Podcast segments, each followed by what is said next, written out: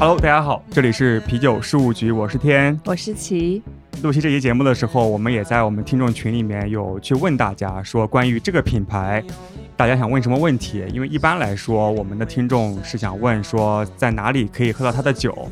但是呢，这一期比较特别，我们昨天晚上问的时候，我们有很多听众在问说，在哪里可以排队做什么上门女婿、应聘女婿，比较特别。对，然后今天我们请到了来自成都的美西精酿的两位创始人 Carol 还有 Scott。大家好，我是 Carol，我们是成都人。Carol，你就是成都人啊？我是成都人。那个 Scott 是成都老婆的受害者。受害者。受害者。Hello。Oh, VC VCW, victim of China wife. Yes. China wife. 啊，因为这一期啊，Scott 应该中文不是很行吧？非常初级，你骂他，他可能知道。OK，那我现在就不骂他。会讲一点点中文吗？就是你好啊，谢谢这种。A little more. Can you try to like say hi in Chinese? Yes, 你好。And I want another beer. 啊，我想喝啤酒。Oh, good. Okay, that's good enough. Okay, that's all for Scott today. Cheers. Surviving Chinese. Surviving Chinese. As a brewer in China. 对，所以因为。 Scott 的中文目前还比较初级，还在学习中。受限，对，所以我们今天可能主要是和 Carol 聊一下，然后 Scott 今天的作用就是监控一下 Carol 讲的对不对，以及帮我们 serve 啤酒。我一般都是成功男人背后的那个女人，一般我不是走上前台的，因为而且我认为听众对酿酒师是尊敬的，他们想直接跟。啊，酿酒师来交流，我这个背后是打酱油的人，所以我可能就是话题啊，或者也不够专业。没关系，就是如果你讲的不专业，Scott 可以给我们一个眼神。没事，我们最后可以跟 Scott 稍微聊几句。对，技术问题就不要问我。对对对，我们 今天可以多聊一些美西，包括你们俩的故事。Yeah, that's what I said. OK. 我们第一次认识 Carol 和 Scott 也是在去年了，那个八乘八的那个活动上面，我喝了一款让我记忆特别深刻的爱情魔药啊，名字也很好听啊。对，我当时就是看到这个名字，然后我觉得哎特别有意思，然后当时就说我要来一杯。对，然后这个名字就问嘛，当时 Carol 说是你是你起的是吧？嗯，这个故事有一个来源，就是在英文里面有一首歌叫 Love Potion Number Nine。通常我们取名字是这样的，我们会把这款酒酿出来了以后，呃，来品鉴，去找到它的特点，它给我们带来什么感受。所以在这种感受上，我们觉得它它就有爱情的甜蜜甜蜜感。啊，它是酸的酒啊，酸甜啊，爱情不酸吗？爱情肯定有酸的阶段，然后有甜蜜有酸，对吧？所以我们觉得它有一点小幸福感。啊，酸酸甜甜，再加上我有一个非常好的朋友，艺术家是童振刚老师，他有一些艺术创作，就一系列的那种爱情鸟、鸳鸯鸟的这种形象，我觉得特别吻合。当这几个元素凑合在一起的时候，我就觉得这个名字非常贴切，所以我们用了这个项目的 logo 上，美系的 logo 其实设计非常有特点，每一款酒有有都有它独特的故事。和形象，根据它的特点，我们找特点，然后比如说给出十个名字，就挑这十个名字里面哪一个最符合，然后我们有会问朋友啊，请教大家喝酒了以后的那种酒后感，来找到这个感觉。那你们俩是怎么认识的呢？Scott 跟上海非常有渊源，就是十几年前他在上海工作，呃，当时我在成都，那个时候。我其实说的年代太远了，就暴露我的真实年龄，所以，所以呃长长话短说，就是说他当时在上海工作，然后因为有个机会到了成都啊，也认识了我，嗯，然后就一直觉得说他是一见钟情这样子，哇，呃，他就一直跟着我呀，但是就就当时一直跟着你，对，他就跟着我几天，就觉得说就是问你可不可以。答应就是做我女朋友这样，我说时间会告诉你。我我其实，呃，我就是看他这个人呢是不是特别健谈和讨喜的那种性格，但是你说他不帅是吗？没有没有，不是他特别帅，就 是，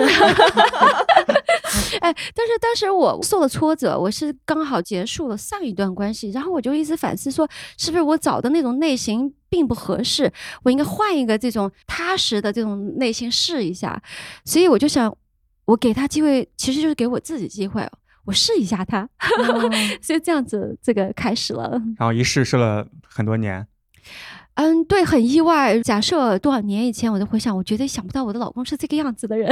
OK，所以可能就是 love potion。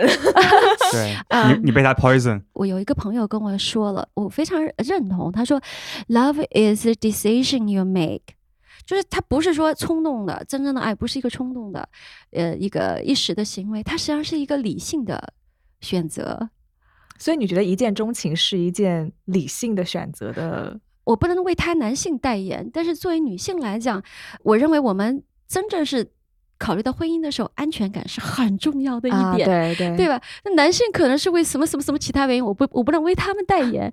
但是女性的话，我我认为真的是要走入婚姻的话，有一大堆问题，思前想后。我们从成都和这个上海分开了以后呢，他就是非常强烈的希望说，你要给我机会去了解，你要了解我，所以他就非常主动，他完全不像一般我们认识的那种套路，就是女人跟男人好像我们说那个像探歌舞一样，你进我退，对对对，他没有套路，试探的一个过程对程。他是一个嗯特别诚实和简单的人。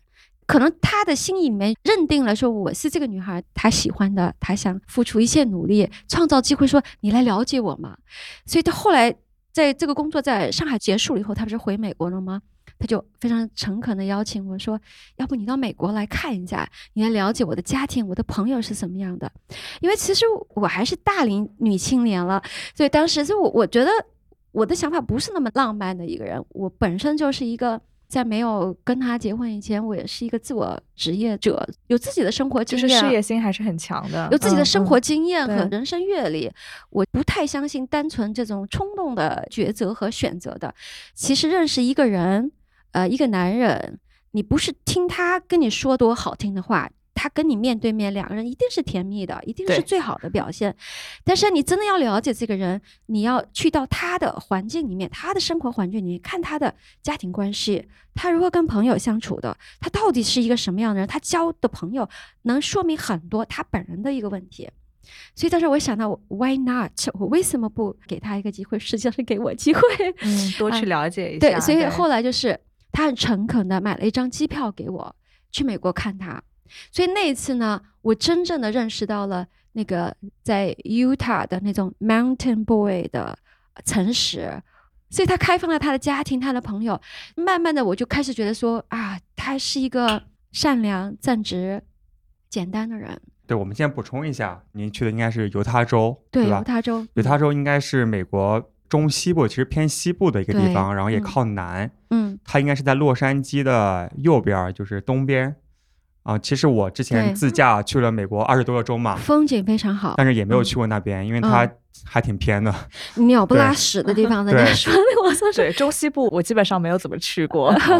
它是比较偏的，所以说你比如说像我去见他爸爸，或者他爸爸第会第一次听到说他儿子要找一个中国女孩当老婆的时候，我认为他们中间是有成见，就会说哦，你就是有点像跟一个亚洲人结婚，或者你就其实就是跟他整个家庭结婚，就感觉是好像我们亲戚是不是都要去那种感觉。啊，他他们可能是就像很多中国人对于老外或者是美国人是有偏见一样，他们可能对中国人也有偏见。他不了解嘛，就是一个道听途说，这种信息本来就不准确。但实际上，我亲自去见了他，呃，爸爸妈妈、家庭、兄弟姐妹、他的朋友以后，他们是非常简单和诚恳的人。在那种地方啊，我觉得特别好，就是我真的是可以做自己，感觉到这种单纯的相处。你当时去哪个城市？他就住在盐湖城嘛，Salt Lake City，他就在那里工作嘛。但是他的爸爸妈妈是在犹他州的南部更美的地方，全是那种非常壮观的、非常干燥、干枯这种苍凉的美感。就是非常的 Wild West。对，非常难生存。如果没有现代这种科技在那里的话，它是一个非常难生存的。它这片地原来是印第安人的保留地保留地，说打猎呀、或者非常艰难、非常残酷的一种生存条件，因为不是就被赶到完全的那种保留地了嘛。对是不是有一两个 national park 在那边？啊呃，我去过几个，它嗯都是那种壮观和苍凉的美。对，它特别 Earth，就是感觉地球的那哦种地貌，一层层的年哦代、年年。有很多这种拍火星的这种电影电视剧，对对就就是那边拍，对对，对对对对对，所以当时也是机缘巧合去了那样一个地方，一张机票就再也没有回来吗？嗯，我我我是我是觉得说，哎，首先我是大龄女青年了，所以说 当时就大了吗？啊，当时就大了，对啊对，当时就大了看不出来。对嗯，但是重要的是，我认为说两个人的坦诚是非常重要的一个前提条件。当我决定说要开放我自己的时候，其实我看到对方非常无保留的先向我开放了。作为女性来讲，我其实对这个挺感动的。对我觉得所有的套路都抵不过真诚。对对对对对，尤其是说我们其实有一定社会经验的，所以特别倍感珍惜。能够对你特别能够感受到，就是套路跟就是真诚的你知道这个差别。刚开始去的时候，Scott 已经开始在酿酒了吗？当时没有暴露出来，其实就是旅行嘛，所以我们的行程更多的就是去见风景啊，见其他的东西啊，两个人相处啊，还没有沉淀到去见到他生活上的一面。所以这个酿酒这个事情是后来让我大吃一惊。酿酒真的开始变得不可收拾的地步了，是因为后来我们结婚了以后，因为美国房子一般都比较大嘛，地下室我跟他结婚的时候，那个地下室是没有完成的，他没有装修完。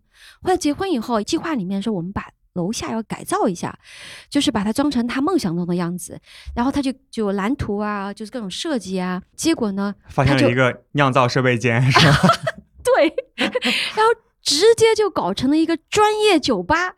呃，楼下哈，它是一个标准的酒吧吧台，呃，这个吧台前面可以坐起码十二个人。嗯哇，然后嗯还是个中大型的酒吧。对对，而且有投放仪嘛，可以看球赛，可以看电影。投放仪前面是一排很舒适的沙发，这样子你就可以当一个那个 couch potato，就坐在那儿就看看，就待一天，对对对嗯然后喝喝酒。特别宅的，你可以宅在那个楼下不上楼。其实美国的东西挺贵的，就我们这花可能十块钱，美国就是十块美金啊，就差不多这种概念，对吧？我的感觉是这样，所以他就当时投重金去装修了，然后也把整个吧台后面的酒头，我忘了有几个酒头了，哦，自己家里就有酒有酒头，但是它是是那种 beer tower 那种，嗯。它后面酒头有有几个，因为犹他州是一个对喝酒这件事情特别不友好的，因为它从法律法规上就设定了你喝酒让你特别不方便、不怎么说呢？容易。因为犹他州是摩门教势力和影响力是非常大的，而摩门酒呃摩门教有一点他们反对喝酒的，他们是禁酒的。但是作为一个整个州犹他州的话，你不可能大家的自由，你不可能不让人家喝酒。但总体来讲，它在法律法规上设限，让你喝酒是一个门槛很高的事情。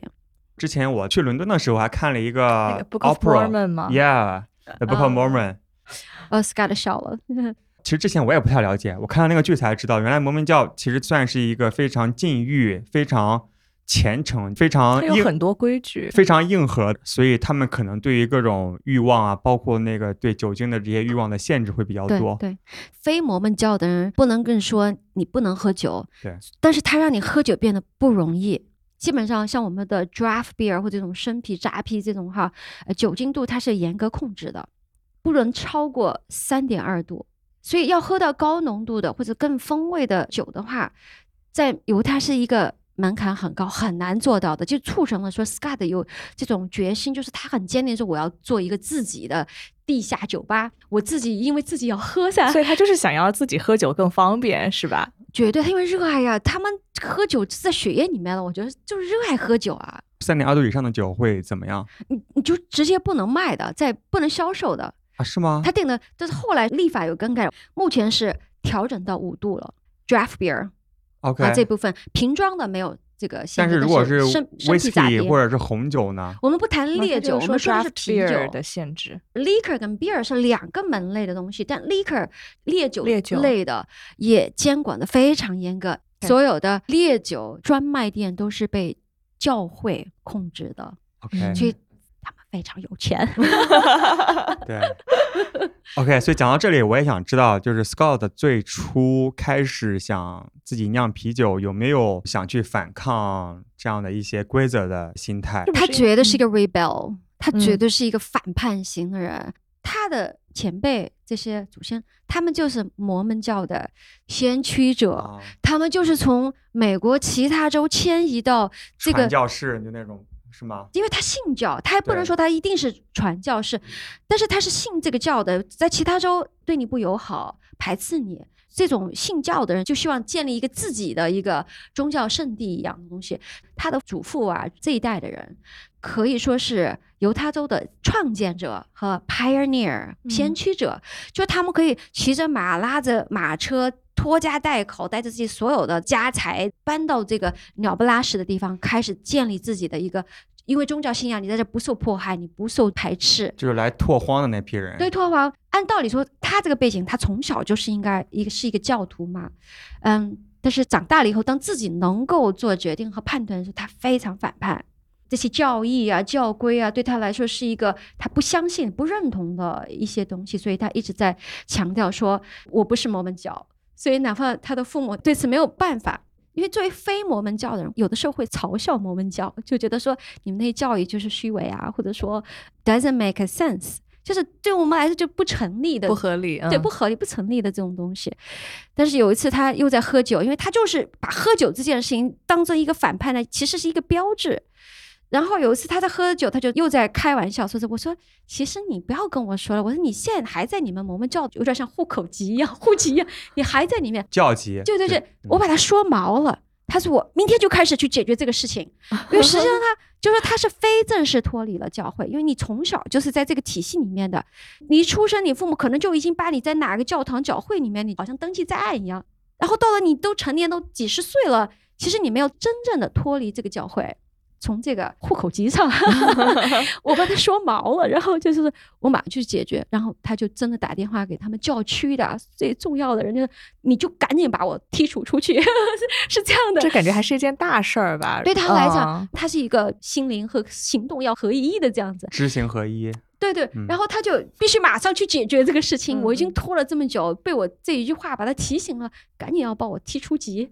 后来还有教区比较重要的大区里面的那种，很慎重来跟他谈。其实就像挽留你嘛，不要嘛，他是毫无商量的余地，就是要把他 踢出来。嗯，那回到那个就是地下室的酒吧嘛，就嗯相当于在家里打造这样一个小酒吧的空间，也相当于是给自己的反叛的内心的一个，和自己对话的一个空间，是吗？对吧？他是是一个兴趣自己嘛他的梦想的小空间，对他的嗯兴趣，而且他这一帮朋友里面，以我中国人的观点来看，非常有趣。摩门跟非摩门是不相处的、不相交的。他们非摩门的人，就是不信教的人，会非常厌恶说那种信教人在他边上讲讲讲他的上帝是多么好，你的教规什么，他非常讨厌这种 preach，就是给你洗脑的，给你讲这个教，非常讨厌。我们在我们那个社区，另外有一家日本的一个邻居，他们信佛教的，我们是唯一的非摩门。但是很多摩门的邻居，好在我们这个社区他们还比较友好。但是实际上说，你非摩门的住在摩门的社区里面，有的时候是会被人不待见的，就是觉得是一个异类的存在。他们会敲你门呢，他们就是非常执着，就对想来他他们就想来传教，真就的。改变你的观点。嗯，他们会对你好的形式，但是会让你觉得有点 too much。他表现就是非常友好啊，帮嗯助啊这些。其实我这个人是不极端的一个人，我不能说我全盘接受，但是我会温和的相处。后来我就想了一个办法，当别人来跟我脑子里面讲讲讲，我不像他这么就是义正言辞的说，这个态度很明显 去拒绝别人的。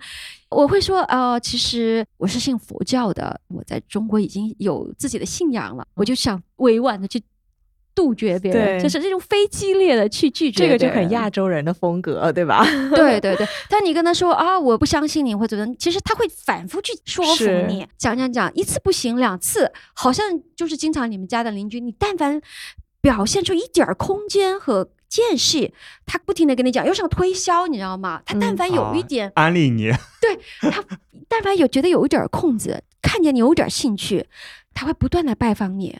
这个真的有点折磨人。其实我的邻居对我是非常，他们是很有教养的。像一些再低一点的这种层次的人是直接否定你，因为他们是非常有点攻击性的这样子说你你非友即敌这种感觉。美国人有一帮人是这样，很攻击性的这种，对对对，特别是现在越来越极端了。对对，他有这种不仅是在美国，所以，但是我邻居对我挺好的，是这样，他们很友好。但是我的这种社交的潜规则，我就知道，我不要在他们面前，甚至说去刺激别人干嘛？你就，哈，我们在家喝酒了，我们在开 party 了，我们在，你不会去跟人家，你会而且避免这种话题。而且摩门教的人，他们也不喜欢喝酒吧？他们也有酒，他们叫什么 wine，算是 non-alcohol，非酒精的，哦但他们也要 drink wine。你人类的社交需要就是要有这种美美的这种有滋味的东西，但是他们不喝咖啡，Session IPA only，没有，他们 non-alcohol，Alcoholic free，对对，就是没有酒精的，Every beer is a session beer. 咖啡因也不行。甚至可口可乐都不行，这是我们叫的。哦，咖啡因在里面。哦，咖啡因、可口可乐对他们来讲都是禁品。所以，我既然要在人家的圈子里面生活，有的时候我会避免，就客客气气的嘛，大家客客气气的不交接。他的朋友圈就是跟他是类似的反叛的人，全是那个反骨，对不能喝 session IPA，要喝 like real IPA。对，Real real. 因为其实美国的你们两个都是海归嘛，你们知道在美国那种生活其实比较枯燥的，哎，确实没啥事儿。对，以我们俩的性格，我们都还是就是非常喜欢朋友，再加上你现在有这么好的场地和这种条件，所以后来所有的一些大型的赛事啊，这个 football game 啊，一到了这种球赛的季节，我们家经常高朋满对对对满座他就一直在讲着说，有一天我要把这个爱好变成一个职业。那个时候他在家里地下室酿的时候，你会支持他吗？嗯，不，我我 我感觉这个 这个无奈的笑容。对对对，比较难，因为这是两个角度来看的。如果你作为是他的妻子，他老婆，你非常反感。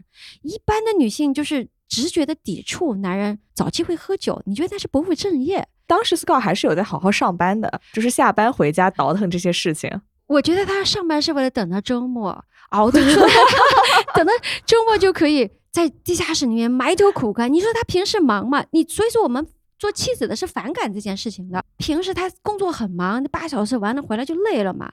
然后其实自己我们就是真的家庭生活或者这种交流本来就就比较少了嘛。但是到了周末他更忙，他忙到地下室里面酿酒，搞个不停，就就是待着就待一天，然后也见不到人。嗯，对，见不到他人，然后就变成了我经常抱怨说我是一个单身母亲，因为那时候已经有孩子了。那个时候是因为养孩子这种需求，所以我也没有工作。你知道美国本来社交圈就特别窄嘛，嗯，特别是又是在大农村。对对，嗯就是这种地方又不是说那个超级大城市，一出门就什么什么什么都有的。对，所以是很多时候都是以家庭为单位来出行去访友啊。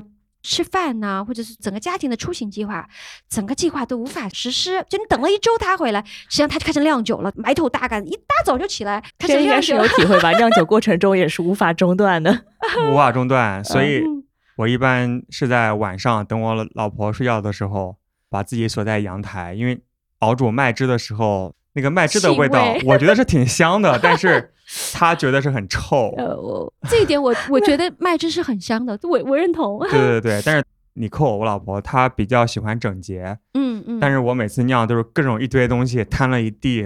虽然我最终会把它就是清洗干净嘛，她觉得会溅了一地水，反正就是就不太所以 你也需要专属的一个酿酒的地方给你。对。基本上我们就我在楼上，他在地下世界，像不交接平行线一样。我就觉得说，如果我不努力去适应他，去了解他这个酿酒这个事情哈，我不支持他，实际上我们就越走越远了，分道扬镳。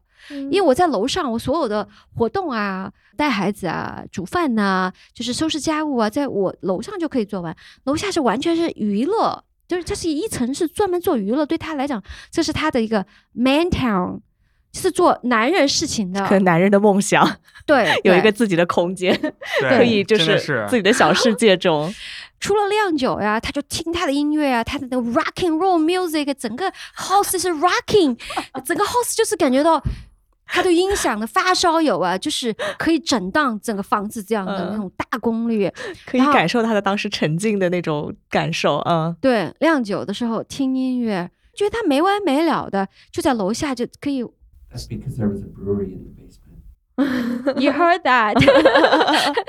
后来我我就想了一下，就是其实像我们结个婚不容易，就是啊，所以当时你自己喝啤酒吗？我嗯 OK，我必须交代一下，实际上在没有跟他结婚以前，我自己有西餐厅和酒吧，实际上我对酒是很了解的。在成都，在成都，他知道吗？他当然知道，这应该应该是吸引他的一个 一个哦，主要点。感觉有一个喜欢喝酒的女人。啊，对，但是实际上你知道，我当时我我特别恼怒，有一个事情，就是我们生了孩子以后哈，作为妈妈，你其实做了大量的养育孩子的东西。我们的生活是完全改变了的，生活方式和内容完全改变了的。但对他来讲，他还跟单身一样，他感觉他可以保持所有单身时候的爱好。我们刚刚说酿酒呀、赛事呀、音乐呀，他就是不参与的。所以对我来讲，女性牺牲很大。所以有的时候我我可以很恼怒，感受到你好气哦。对我我我很生气的，就是当时我就觉得我的孩子就生病啦，或者做什么，我其实这就在我的第二层楼，在我的那一层楼里面做我所有的这种事情，然后但是他不你在底下介入 rock and 我 roll，对他不介入我，嗯，就这个让我很恼怒。因为人家在忙着酿酒，这个对啊，人家然后你你知道他有一次他说了一句话，真是把我就是气的。他说：“Honey, why don't you join me？” 觉得很好奇，你你为什么不参与？你不不好玩了呢？你跟你结婚以前是不一样的。但是实际上，我跟他说，我们两个人之间总有一个人要保持清醒吧，嗯，总有有一个人要做这个事儿吧，要带孩子吧。他是一个晚熟的人，所以在中间就是我们在磨合嘛，就是相互之间的了解，这样又又谈到了这种婚姻啊，和我们在事业之间的一种挑选。到后来也影响到说我们自己为什么要开酒厂，然后我的转变，我要支持他来酿这个酒厂，因为所以你是怎么经历这个转变的呢？我这个人不太相信离婚这件事情，因为我认为三观，比如说我们品质一致，我们大的方向是一致的人，性格缺点也好，习惯也好，这些是可以克服的。所以对我来讲，我一结婚的时候，我从来没有想过离婚。所以在这种坚定的信念下，我就是他实在不适应我，我就适应他好了，就有点这种感觉说，哦总之你是不能说当一个 quitter，因为说放弃就是很容易嘛。啊，我我是一个比较执着的人，就想我什么方法可以解决这件事情。所以如果我不介入他，而且我有知道他是一个不爱思考生活的人，情商不够，他的这种就他可能对生活不会有一个很多的计划或者怎么样，就是比较追。所有男人都这样的。你结婚了没有？我没有，但是基本上到后面的，你会发现实施内容就是哪个女人的思考方式和非常不一样的。是，嗯，所以有的时候我们就说，女人像男人一样思考，那也就是我刚刚说要方法上去解决这个问题。实际上，我就开始不要那么感性了，因为其实我是一个生意人，我是曾经就是一个还比较成功的生意人。那我当脱离了自己我女性角色是他的老婆的这种抱怨或者不满，就觉得你没有去了解我，进入我的世界的时候，就是 think like a man 的时候，我就想，要不然讲讲道理啊，解释一下，就是比较理性跟你说，我自己真实的想法是怎样，我的需求是这样，我们讲讲道理，讲讲我自己真实的一个想法。然后我也觉得说，在你不信任离婚是呃解决方法，就是你们出现问题了以后，这不要作为方法和可选性的时候，你就一定会想办法嗯妥，协、改变，要么改变自己，要么改变他，对吧？对对总是有一方需要去对对妥协一下。我就想了一下，反正我尽量了解他和支持他。你想想看，那个啤酒这个东西，因为我也反思过，嗯因为毕竟我老婆也有一些意见嘛。之前，嗯首先我觉得每一个人都可以被允许有一个不良嗜好。你看，我不赌博，不抽烟，不不不干嘛不干嘛的，我我就偶尔 相比较一下，这个还是比较好的一个我觉得我就喝个啤酒，而且不是那种，也不经常不那种烂醉，也不酗对对对酒，而且通过啤酒可以就是接触很多人嘛。其实现在是半个事业在做，我觉得是一个不良爱好，但是也是可以接受的吧。因为如果一个人没有任何的所谓的不良爱好，那你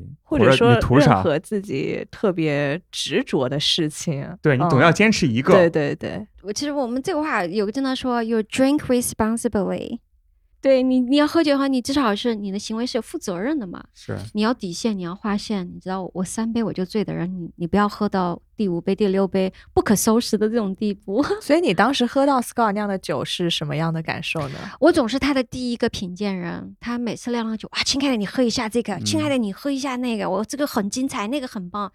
嗯，其实我的耳朵是闭封闭了的，我不想听，就是你就你知道屏蔽了，好我敷衍他一下，好，你也喝一下，喝一下，一下。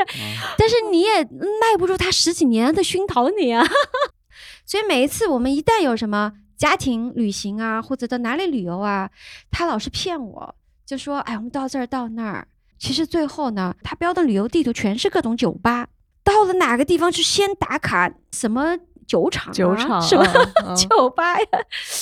呃，所以其实我非常不满，就是我就是想看看博物馆呐、或者这个城市有文化的地方啊，但是所有跟它相关的旅行攻略全是酒厂跟酒吧，但是。所以，所以我们后来就讲到有，其中有有一次旅行呢，我们到了加州，他事前就已经计划好了。那次是我们比较完整的去参观了，就是开了多少小时的车，这样去了参观了 Stone Brewery。那个时候呢，就给我有更完整的一个酒厂是什么样子的。我们就参观的第一家酒厂，到了那边，我看得出他满脸陶醉，就是太欣赏了。就是那个 Stone 的那家酒厂喜欢的那个状态是无法隐藏的嘛？嗯，就打动了你。呃，嗯，嗯我我就是愿意说，其实我也不是一个信息闭塞的人，或者头脑闭塞的人。但是那次是全程走了一圈，有人给你讲整个酿造的这个工艺流程，然后完了有直观的一个体验，就是品酒这样。哎，我觉得说这件事其实有趣，所以我就相当于也给你自己打开了一个他跟我说的是我漫不嗯经心嘛。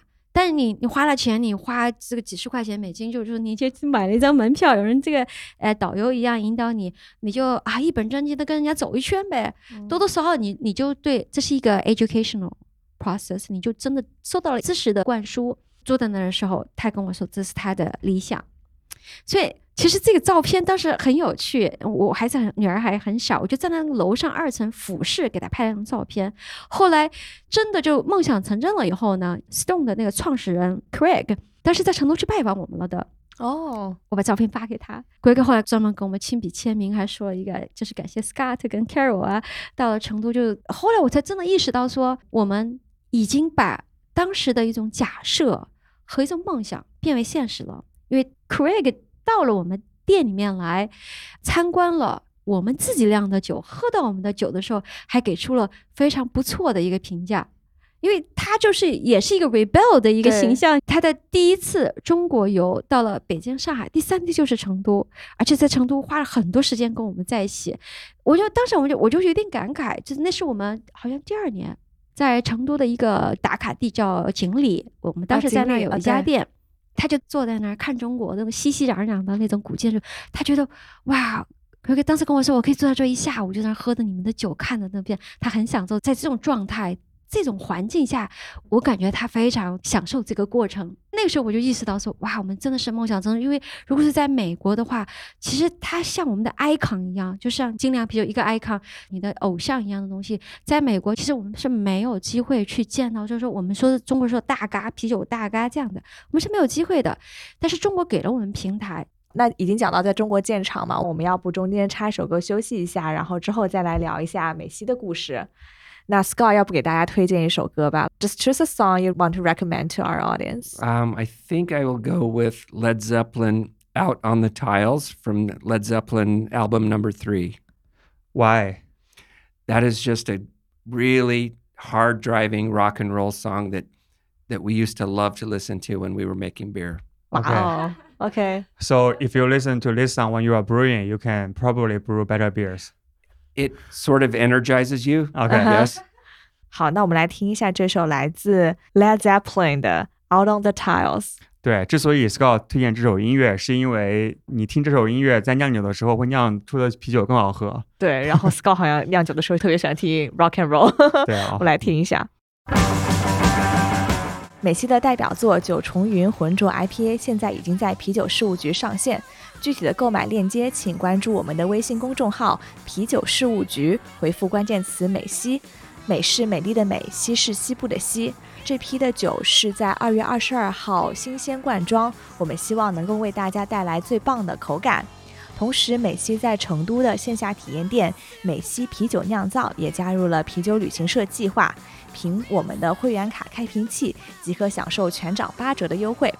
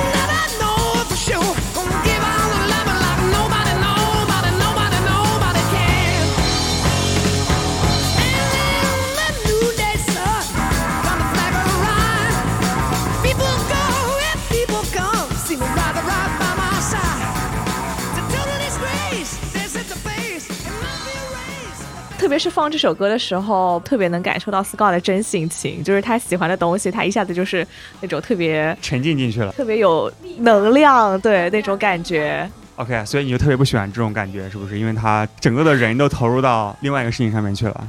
从作为他妻子和生活中的角色来讲，你对这个是非常多不满的。但是就是我们刚刚有一个思考嘛，就是你既然不能分，你就只能合作。那合作我能够做什么？我去了解他，了解他的爱好，嗯、怎么去支持他。当时就遇到一个机会，第一个机会是说他的资历在 semiconductor 行业里面其实是半导体行业，半导体嗯是比较资深的，Scott 之前是个工程师，对吧？他是个电子工程师，也是在这个行业里面很多年的。他们单位有给他一个机会去读那个 E EMBA，就是高级行政管理那个课程，他又不想去。但是我就说服了他，因为我这种老婆肯定是鼓励着海老公往前走的噻不。愧是一个 Asian wife，对，虎妈、虎妻，我是一个虎妻。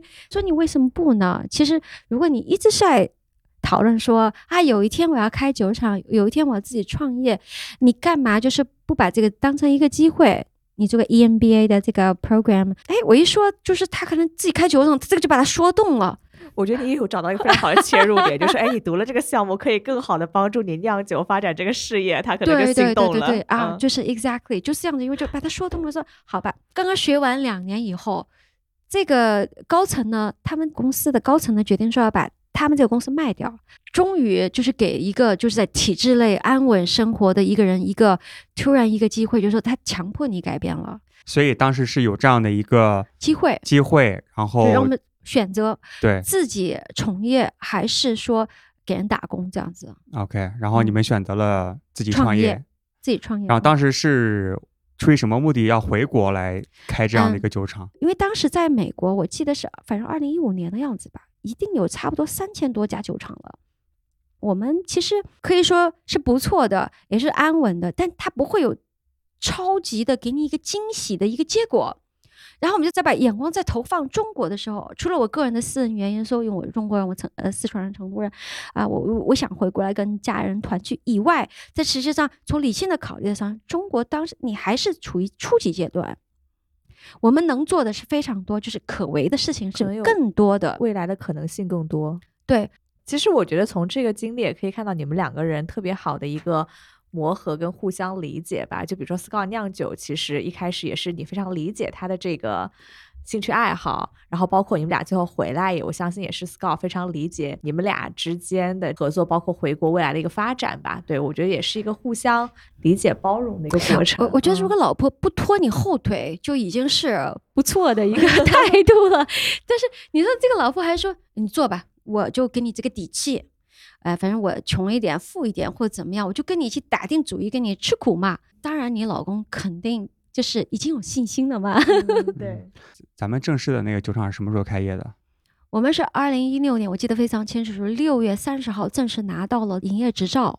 OK，但是在四月的时候，我们从美国搬到四川去，前面就开始在美国说打包。我深刻的明白说这个对我意味着什么，啊、因为我们把所有的整个家清空了，我安排了一个集装箱，就最大的好像四十尺的一个集装箱，打包回中国了。我就知道不回头了，就是好像你开弓没有回头箭。所以当时我记得。我记得我哭了一场，我在我偷偷地哭一场。我知道这个对我的改变非常大，你就意味着你深深的知道，它意味着你前面的挑战，你的路是一个非常不可控的未知的一个嗯结果，对，就没有回头路。没有回头路。对，嗯然后回国创建了美西这家酒厂。嗯，那美西这个名字是怎么来的？首先呢，Scott 是在那个 Utah，它也是美国的西部。然后我们回到中国四川，也是资源非常丰富的一个美丽的西部。我们觉得呃 Wild West，嗯、在英文里面它是有一些美感的。狂野西部，对嗯它狂野，它跟我们的意境很吻合。我们将面对的这个未来是未知的，wild 它就是 wild 的，它可嗯能走向任何一个方向，这种野不可控的这种东西有嗯美感，再加上西部。但是为什么我后来翻译的时候是叫美丽的西部嘛？因为我们中国人是喜欢的这种是美好的东西。如果你说狂野西部，听起来有点负面。狂野，对狂野人家就瞎想了，这个脑子里面就就就非嗯常多的联想。所以美丽的西部，我觉得更适合中国的审美。而且和美国也是谐音嘛，对对，挺好好，巧合。嗯，可以，嗯特别好这个名字。所以当时建厂的时候有没有遇到什么样的困难？有的时候法律法规是滞后于经济发展的，因为民营经济或中国市场经济其实比较活跃。中国商人非常敏感，马上就知道这个商机会投入到这个行业里面。但是我们的法律法规是滞后的，它并没有就这个时候就已经呃给你制定了或者修正了、修改了。所以，我们整个精酿酒这个行业是在中国来讲是一个新兴的行业，这个是行业里面的共知。几年前已就是违法的，因为不好合法。当然是大家都知道做酒并不违法，但是审批有矛盾，在各个这个审批单位这种审查权有矛盾。那用什么规模的酒厂，它也是在原来的法规上是有不与时俱进的一所以些碰到的很多都是法规这边的一些困难。对，除了法规这个大环境以外，像我们，呃，这个行业是新兴的，那所有的产业链都不成熟，而且原来比如说我们制造商啊这些，它是出口型的，嗯、内需并不大，配套的上下游的这种东西并不健全。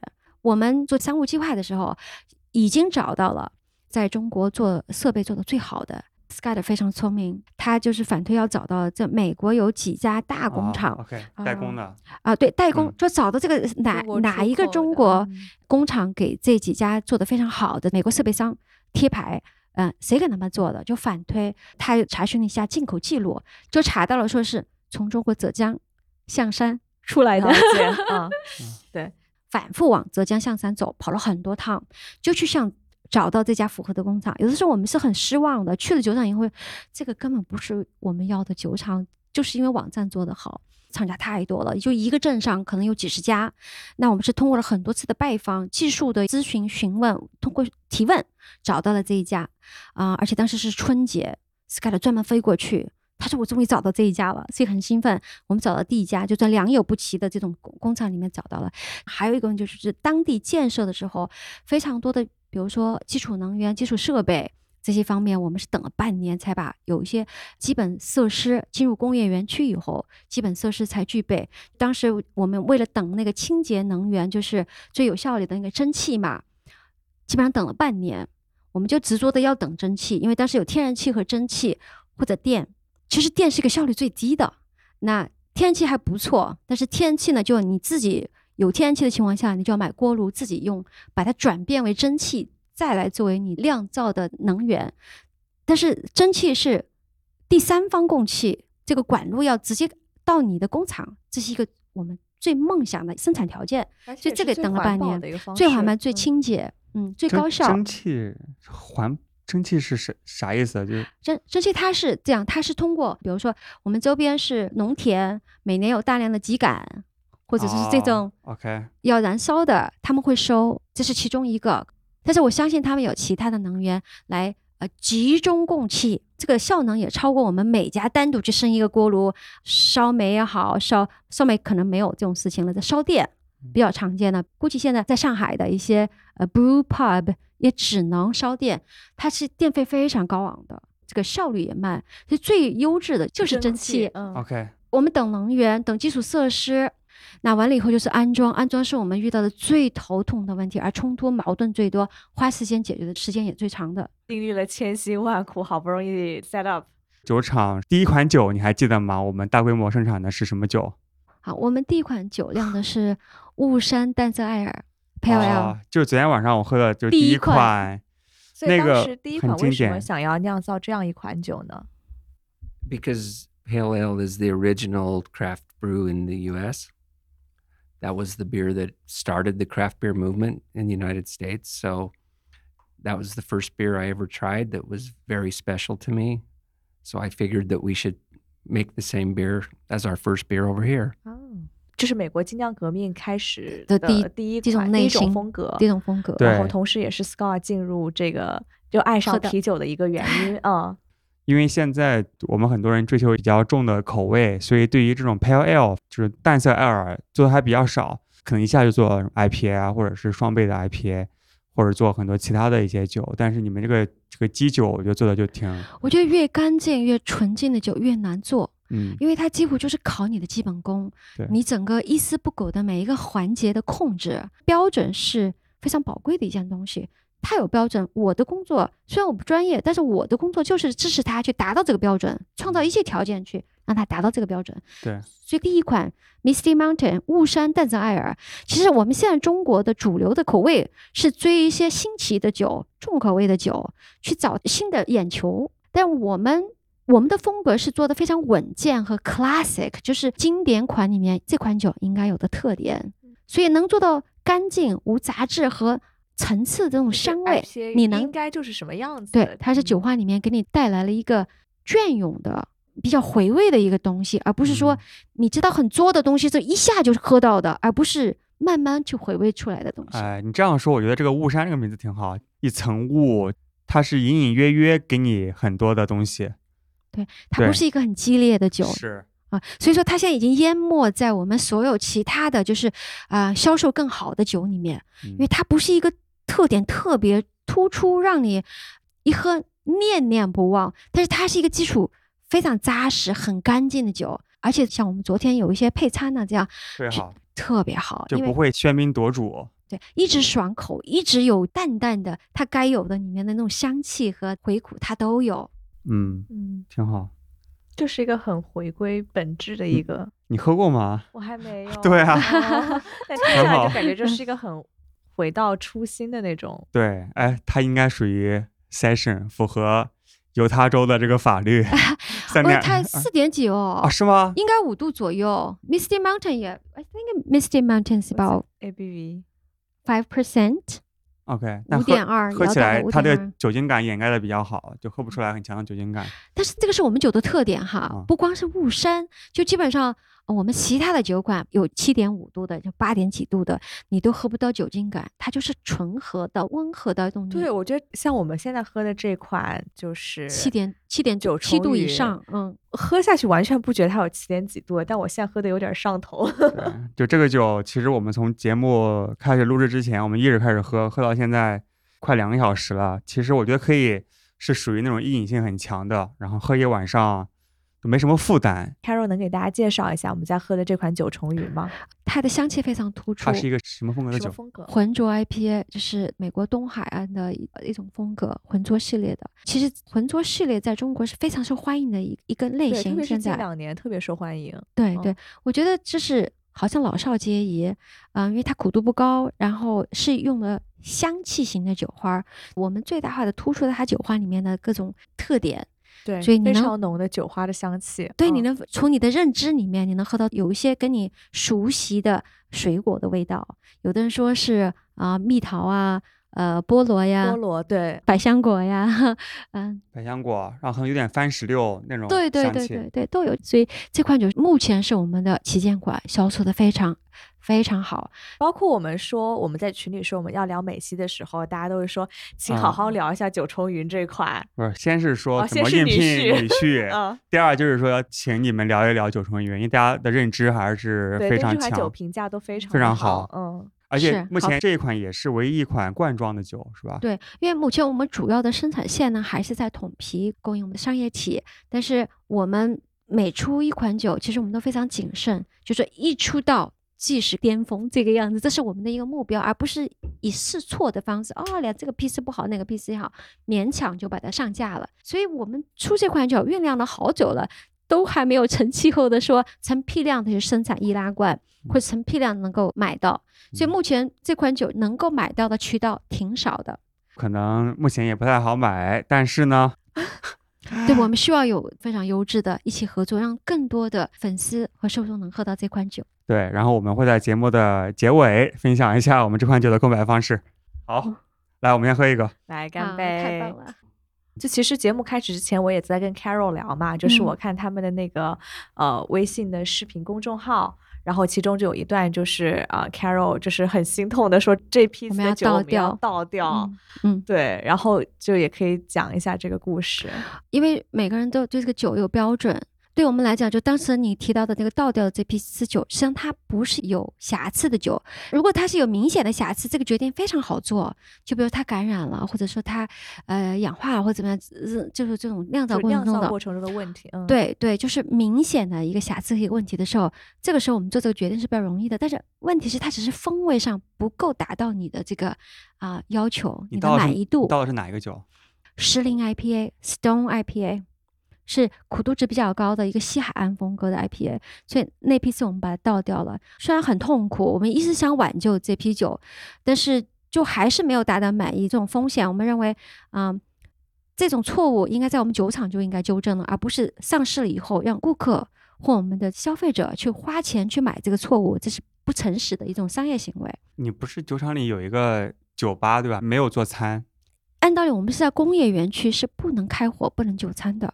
嗯，所以我们目前呃有一个 tap room，一个品酒室，就在这个酒厂旁边。它是为了让我们参观者能够更直观的品鉴到我们所有全线产品。OK，我因为我问这个问题，就是想说，如果你这个酒本身没有发生卫生方面的问题，你可以把它做啤酒鸭，做各种做做菜啤。酒鸭，我我等着合作者和哪个合作者来跟我一起把我们这种啊 OK，、对啊，你提到这个问题非常好，就实际上我们还有一些出路，就是说只是太麻烦了。当时这批酒觉得太麻烦了，再怎么做，做出来的菜应该还好吃吧？我朋友圈里面很多人跟我说你太浪费了，我们把它我当时收看到这集起来视频的时候，我也觉得好嗯心痛啊，做这样这样啤酒鸭就是其中的一个思路。但你想，这么大一个量，你要什么容器去转呢？而且哦、可能运这发酵输成本就挺贵，。对而且发酵罐是我们的呃有价值的一个资源，你不把它腾出来，你其他酒进不去呀、你老占据着它，所以我们不能以一种小的那种经济思思维方式说，我们把它保存起来、存起来，怎么样？你花费的是上面的这个协调和这种对接动作实在太多，但是你发酵罐是有价值的嗯，一个一个你要空间，做下一你要批的酒腾出来。你现在酒厂多少产量？嗯、目前我们从前期是三十多吨的一个发酵罐的量，现在是差差不多六十吨的一个发酵罐是有几个罐？啊、有有几十个吧，这数量。但是因为为什么我对这个数据不是特别了解，是因为它这个罐体呢是大概是从两吨两吨五一个罐体到四吨到六吨七吨。差不多是这样子的，所以它是不同的体量，这样呢，它会让我们说不浪费。比如说我这个酒，我只想生产两吨，如果放到七吨酒里面是一种浪费。但是像很多一些就是高价值的酒，一一批次就两吨这样的酒，你放在两吨的这个发酵罐里面，会最大的限度的节约能源。嗯，OK，所以还是回到一个，一个是能源，对吧？还有就是它比较的新鲜，因为基本上就是每个批次酿出来之后很快就卖掉了。小量，那还有没有嗯一些其他的你们在酿酒的时候会想去考虑到的一些因素？我们如何能够节约能源，会对这个我们的环境更友好？就其中一一项就是我们对水的回收，就是我们发酵煮沸了以后的酒嘛，要转换到发酵罐这个过程里面是有一个冷却的这个过程。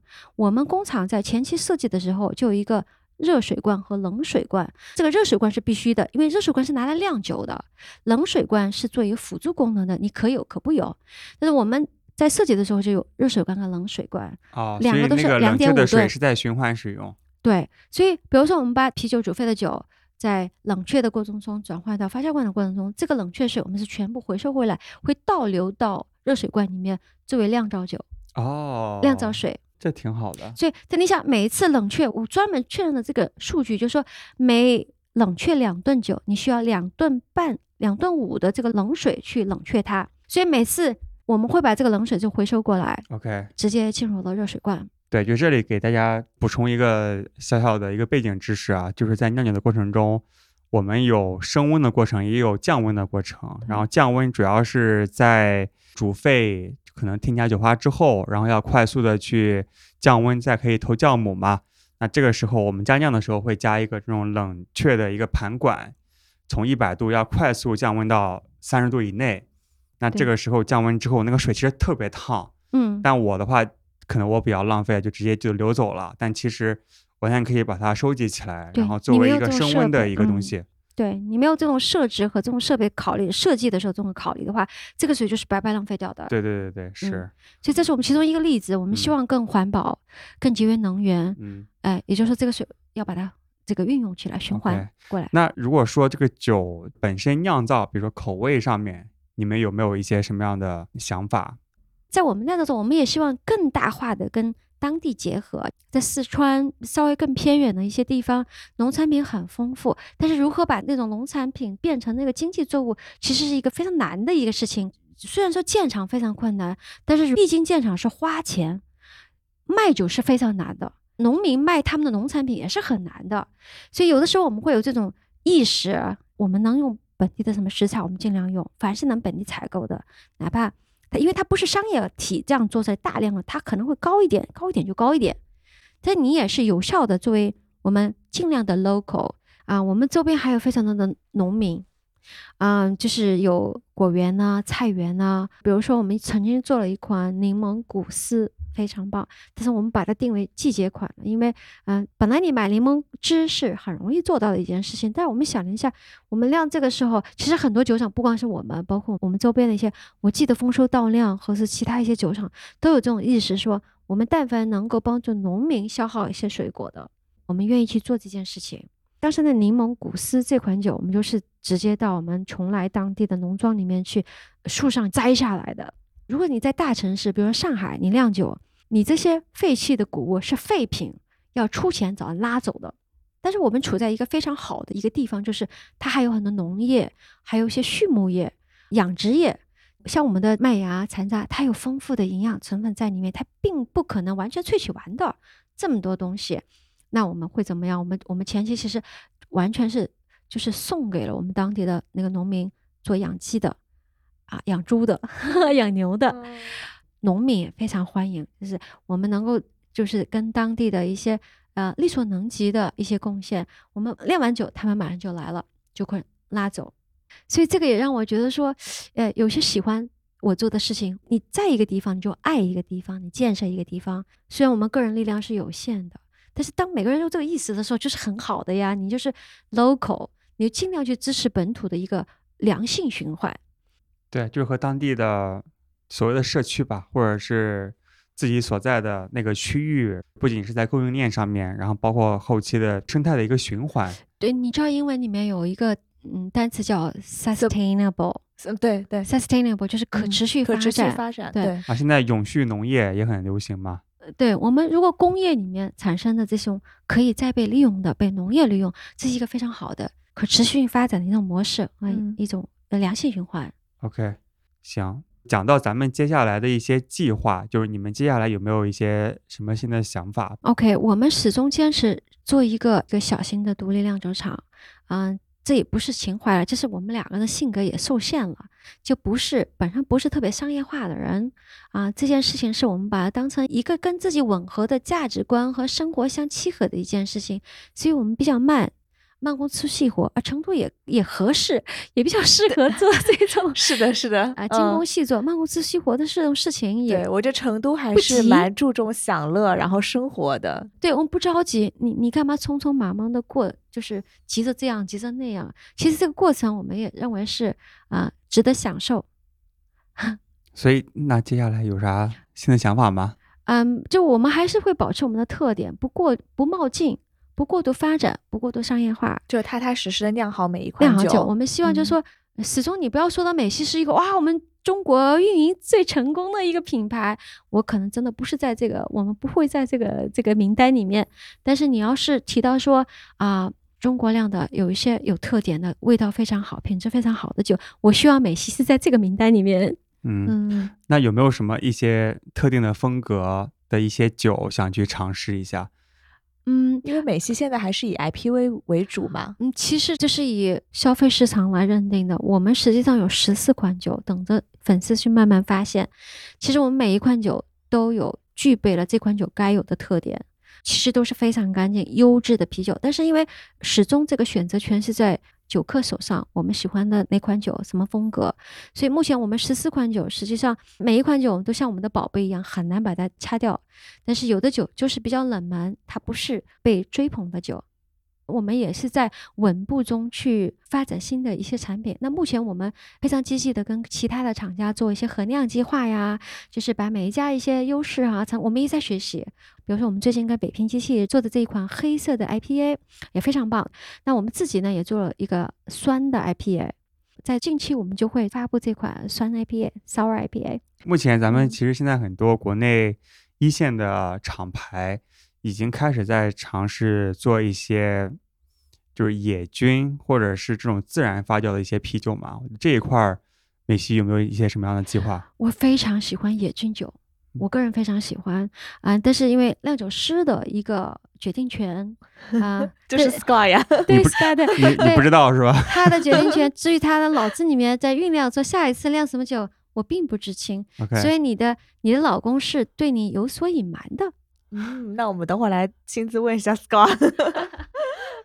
好呀， Okay, so we were talking about what kind of beers are you going to brew next, especially about the Wild wild ale. ale. What's in your mind? And your wife said that she didn't know you at all. no, I mean like she, uh, Carol just said like she didn't know like what you were planning in your head. which is really sad.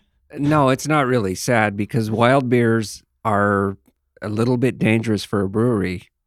you don't want to introduce those organisms into your brewery. You know that uh, that's a little bit crazy. Yeah, it's and dangerous. It is dangerous. So, and our place, our place is very full and it's very small.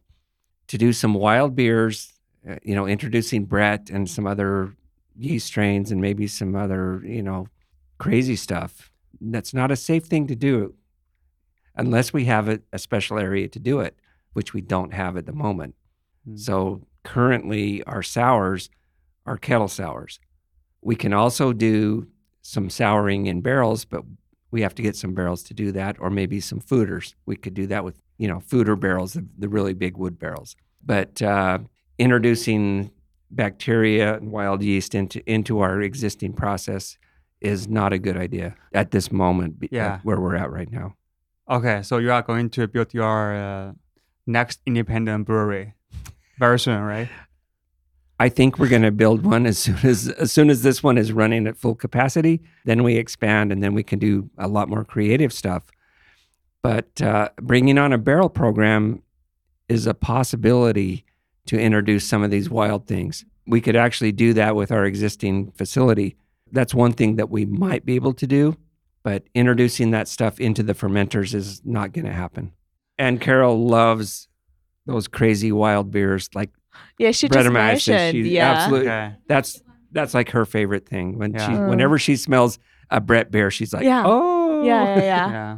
She's like she's really into uh, wild beer, Yeah, but she she, doesn't know wild like what what are you planning She- next. She, loves it. OK，所以就是简单来说，刚才 Scott 就是说，因为野菌发酵比较的危险，因为它还是一件比较充满挑战性的事情。对，因为现在只有一个小的一个发酵的空间嘛，就是如果一旦不小心的话，可能会污染酒厂，所以说目前还是比较谨慎。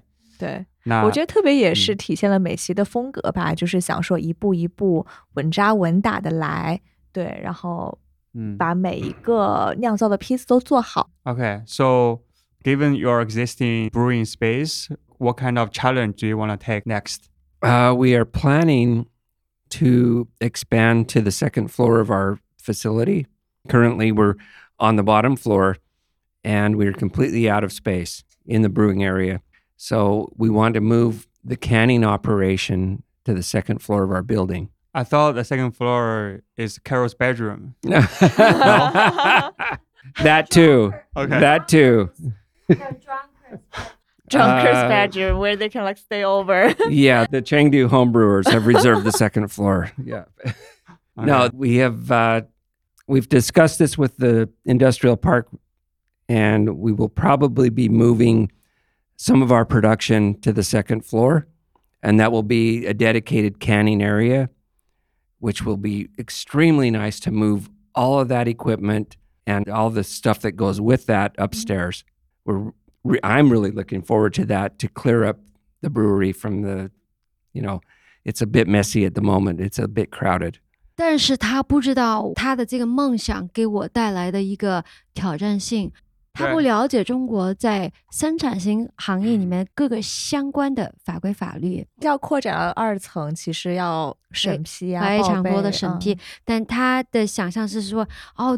我要这样做，但是他给了我这个目标以后，其实我要去实施它是非常难的。没关系，你可以搞定。感觉 Scott 就是一个理想家，对对对，然后你就是感谢你把他的信任。理想变成现实的一个 背后的那个女人。背后的女人。我是那个成功男人背后的女人。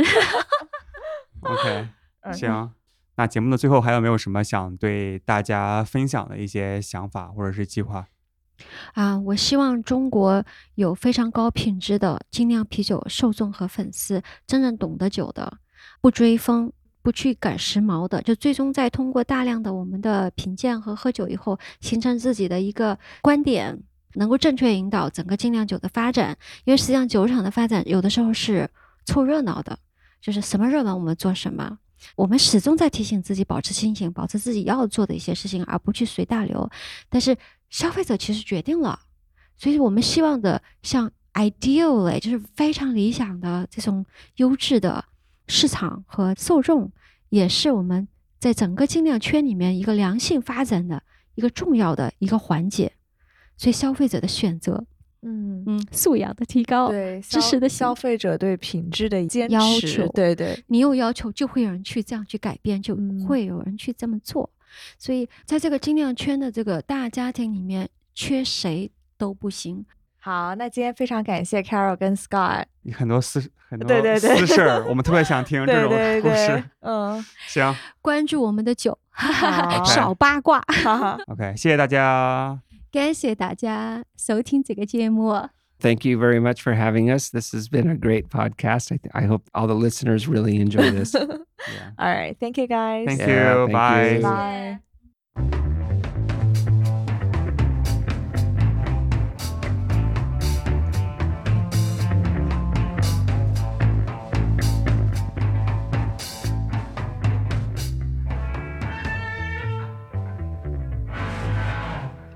美西的代表作九重云浑浊 IPA 现在已经在啤酒事务局上线，具体的购买链接请关注我们的微信公众号“啤酒事务局”，回复关键词“美西”。